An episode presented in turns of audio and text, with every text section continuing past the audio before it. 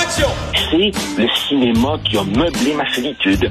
C'est le cinéma qui a été mon ami, mon grand frère, qui m'a donné mon code moral, qui m'a donné mes valeurs, qui m'a fait voyager dans le temps et dans l'espace. Un autre cinéphile au bout du fil, Joseph Facal. J'aime beaucoup la présentation de cette chronique parce que Joseph euh, arrive parfaitement à décrire euh, ce qui nous relie et notre amour du cinéma. Salut Joseph.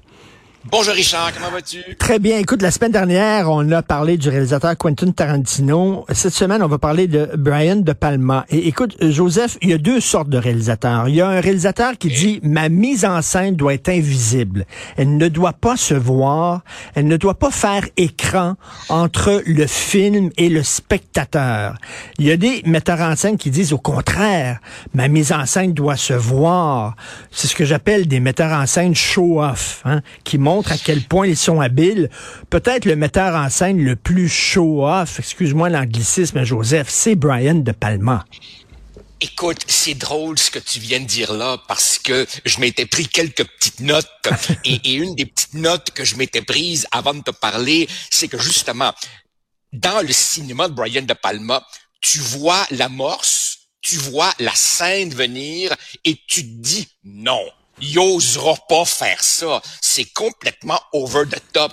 C'est de la sauce piquante. Il le fera pas. C'est trop quétaine. C'est tiré par les cheveux. Mais parce que c'est Brian De Palma, il réussit à le faire. Rappelle-toi de Untouchables, quand la dame a des difficultés avec le landau pour bébé dans l'escalier pendant que Kevin Costner attend les mafiosi. Tu te dis non. L'escalier dans Cuirassé Potemkin, il osera pas faire ça. Ben oui, il ose de faire et ça marche. Et c'est, c'est, c'est des morceaux de bravoure. Il y a toujours une fusillade qui est tournée, mais qui dure comme dix minutes, qui est tournée en, au ralenti avec ce qu'on appelle des split screens, c'est-à-dire des écrans euh, divisés, séparés, deux, trois images dans le même écran, des mouvements de caméra très, très spectaculaires.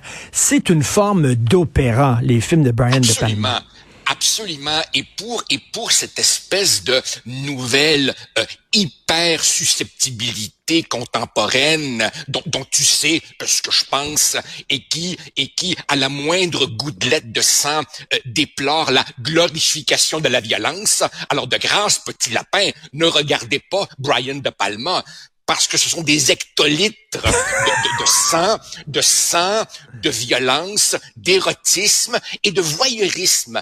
As-tu remarqué comment, dans certains petits thrillers psychologiques de De Palma, le thème du voyeurisme est, est, est très important? Et j'ai lu quelque part, je sais pas trop où, que quand il était jeune, le, le papa de, de, de, Brian De Palma trompait sa mère à répétition et lui le prenait très mal et avait entrepris de suivre son père pour capter avec sa petite caméra toutes ses infidélités.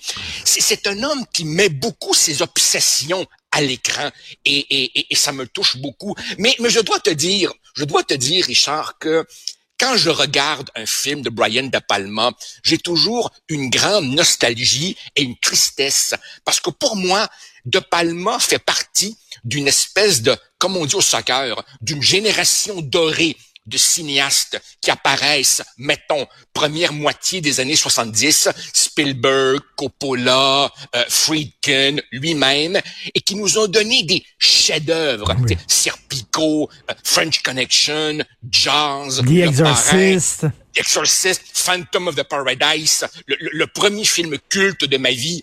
Et, et, et, et d'une certaine manière, c'est une petite parenthèse dans l'histoire du cinéma où les réalisateurs ont une grande liberté créatrice. Et j'ai toujours fait l'hypothèse, Richard, si je me trompe, tu me diras, que ce merveilleux mouvement a été freiné, peut-être même cassé par le méga succès de Star Wars à la fin des années les, 70. Star Wars et jazz, et les, les Dents Absolument. de la Mer qui ont créé le nouveau euh, blockbuster, les films à succès. Exactement. Et euh, Spielberg a continué à faire des films commerciaux avec une touche d'auteur, mais malheureusement ça s'est perdu.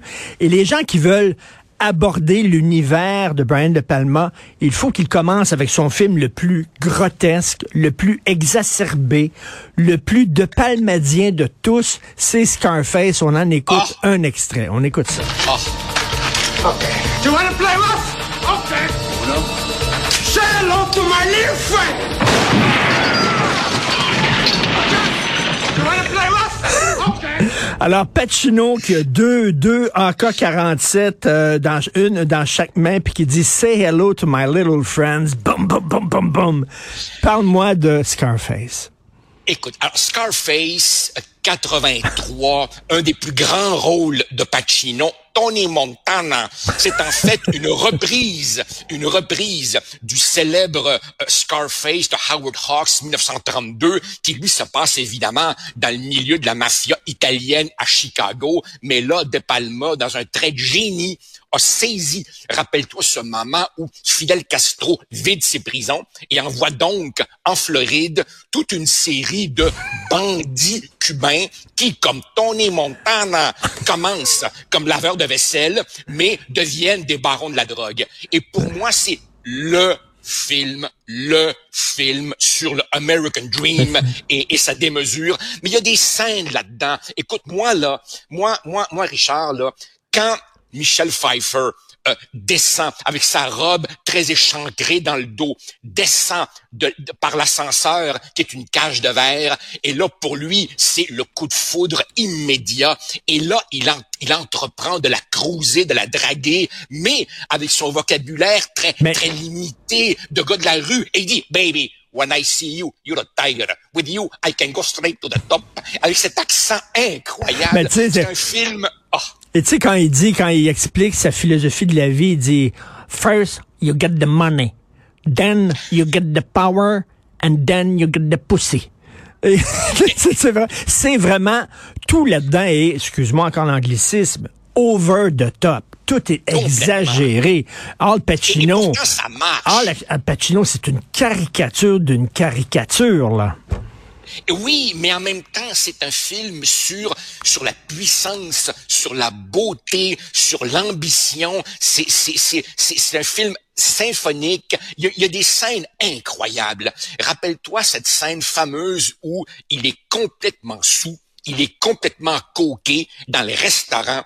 Puis là, il y a une chicane entre lui et sa blonde. Puis là, elle part, il se lève, et là, c'est une dénonciation de l'hypocrisie de tous ces bourgeois constipés qui soignent leurs apparences. Et lui, moi là, moi là, ma grande réussite, je, suis devenu ce que je voulais être. Moi, je fais pas semblant là. C'est un film. Écoute, je, le regarde deux fois par année. Et tu parles de, de coke. Euh, Brian De Palma dit, je vais pas mettre deux lignes de coke je vais mettre une montagne de coke avec deux pailles dans le nez, là, littéralement. tout est, s'il pouvait en mettre trois pailles, il le ferait. Tout est over de top et ça peut être rébarbatif, mais en même temps, si tu embarques là-dedans, c'est jouissif, ce film-là. C'est un, un, film absolument jouissif. C'est un film qui suppose qu'on laisse notre code moral au vestiaire et qu'on accepte d'embarquer. Et j'ai toujours fait un lien, j'ai toujours fait un lien entre ce film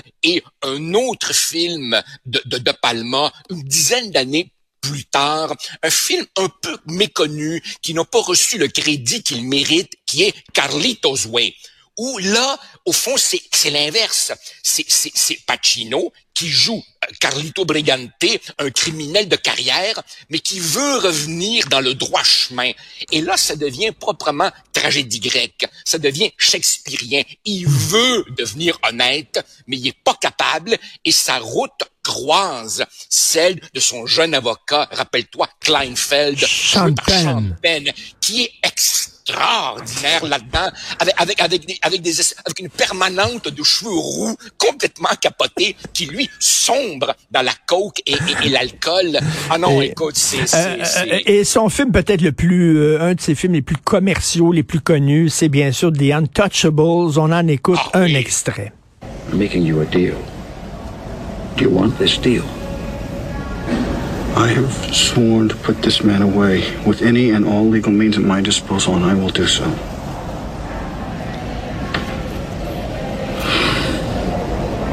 C'est, c'est la fameuse scène où Sean Connery explique comment euh, arrêter Capone et il dit, il envoie un des, il sort un couteau tu sors un revolver, il envoie un des tiens à l'hôpital, t'envoies un des tiens à la morgue, un des siens à la morgue. C'est ça, là. C'est vraiment un dialogue incroyable. Absolument. Et, et, et, et tous les gens qui réduisent Sean Connery au premier James Bond. Euh, au contraire, dans, dans, dans ce rôle-là, pour lequel il a gagné l'Oscar, il est extraordinaire en, en vieux flic irlandais dont le cynisme cache en fait un idéalisme qui ne demande qu'à être réveillé. Et là, il décide de mener le bon combat. Évidemment, c'est un film qui a absolument rien à voir avec la réalité parce que Elliot Ness n'était pas un Ben brave flic de terrain, il était plutôt fonctionnaire et Elliot Ness n'a jamais tué Frank Nettie en le jetant en bas d'un building. Ça c'est ça c'est ça c'est ça c'est tout à fait Et- de palmien. et- Et, et- rappelle- rappelle-toi rappelle-toi cette scène. Tu sais on disait tantôt de Palma a pas peur d'exagérer. Rappelle-toi cette scène avec la police montée de la GRC en habit rouge qui fait la charge à cheval à la frontière canado-américaine. C'est c'est grotesquement sublime. comme- Et, comme et- scène. et- et- et souviens-toi la façon dont c'est tourné, The Untouchables, très gothique, avec des caméras Ah oui. soit en plongée ou alors soit en contre-plongée, euh, avec des, des, des lentilles très larges qui fait que l'image est totalement d- distorsionnée. Ah oui. C'est assez spectaculaire. Et c'est tourné, bien sûr, à Chicago, où euh, les, les buildings à Chicago sont, tu sais, sont, sont énormes. Ah oui. L'autre jour, l'autre jour, t'as piqué ma curiosité. Tu m'as dit que tu avais visionné un des vieux, vieux, vieux Palma, Sisters. Sisters. Et, et- et- et tu trouvais qu'il avait mal vieilli. Moi, je me rappelle qu'à cette époque-là, un de mes films cultes que entre 13 et 16 ans, j'ai dû voir à peu près 20 fois, c'est Phantom of the Paradise, qui reprend évidemment le fantôme de l'opéra, mais en contexte de opéra rock. Pacte faustien, si tu veux, de l'artiste qui se fait voler son chef-d'œuvre par le producteur et qui là entreprend de, de- se venger. J'avais jamais rien vu de tel avant. Je me rappelle que j'ai encore ici le disque vinyle avec cette bande sonore complètement démente. Je le, re- je, je- je l'écoutais à l'époque à répétition et je serais curieux de voir si ce film a bien vieilli. Mais pour les gens qui veulent creuser le jeune de Palma, Phantom of the Paradise est un film absolument brillant, brillant, Et- brillant. Et il y a bien sûr Carrie et Dress to Kill. Ah, et en terminant, euh, justement, Dress to Kill, qui est un hommage à Hitchcock, à Vertigo d'Hitchcock, euh, en terminant, il s'est beaucoup, beaucoup inspiré d'Hitchcock. Il y a des gens qui disent qu'il le copie, que c'est le Hitchcock des pauvres. Qu'est-ce que t'en Non, penses? non, non, non. Je trouve, je trouve que c'est complètement, complètement euh, euh, euh, injuste parce que quand, quand quelqu'un veut réellement plagier, il essaie de dissimuler sa triche. Mais De Palma est tellement in your face que c'est pas euh, un, un- un emprunt, c'est véritablement un hommage. Tu sais, franchement, Richard, n'importe quel cinéphile qui connaît le moindrement son affaire sait que Blowout reprend le blow-up d'Antonioni, sait que dans Dress to Kill, la perruque qui tombe reprend Psychose et Hitchcock. Ce sont des hommages euh, à, à ces maîtres et je t'ai toujours dit et je te redis mon admiration pour ces cinéastes qui, conscients de leur valeur, se voient aussi comme les maillons d'une chaîne et rendent hommage au Oui. grand septième art auquel ils doivent tout finalement. Blowout, il faut le dire, c'est son chef-d'œuvre.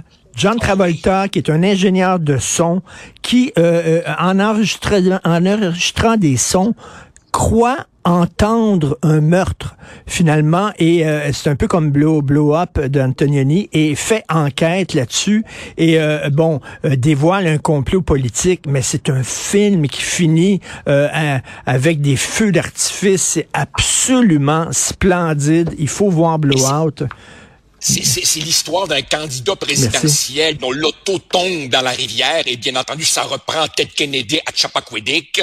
Ah non, c'est un film absolument extraordinaire Euh, pour- pour montrer que Travolta n'était pas qu'un merveilleux danseur, c'est aussi un très grand comédien quand il est bien dirigé. quand il est bien dirigé. Tout à fait. Merci beaucoup, Joseph Facal. Brian De Palma, la semaine prochaine, un autre réalisateur. Merci. Bon week-end. Au plaisir.